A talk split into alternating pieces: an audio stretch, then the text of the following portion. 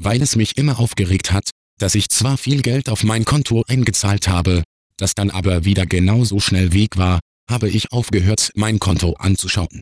Das geht jetzt fast ein Jahr so und ich traue mich nicht reinzuschauen, weil ich Angst habe, dass mich der Schlag trifft. Bislang ging immer alles gut. Aber der Kontostand könnte irgendwo zwischen 0 und 20.000 Euro liegen. Ich bin gespannt, wann ich aus dieser Schleife wieder rauskomme. Sie hörten die Beichthaus.com Beichte Nummer 41151.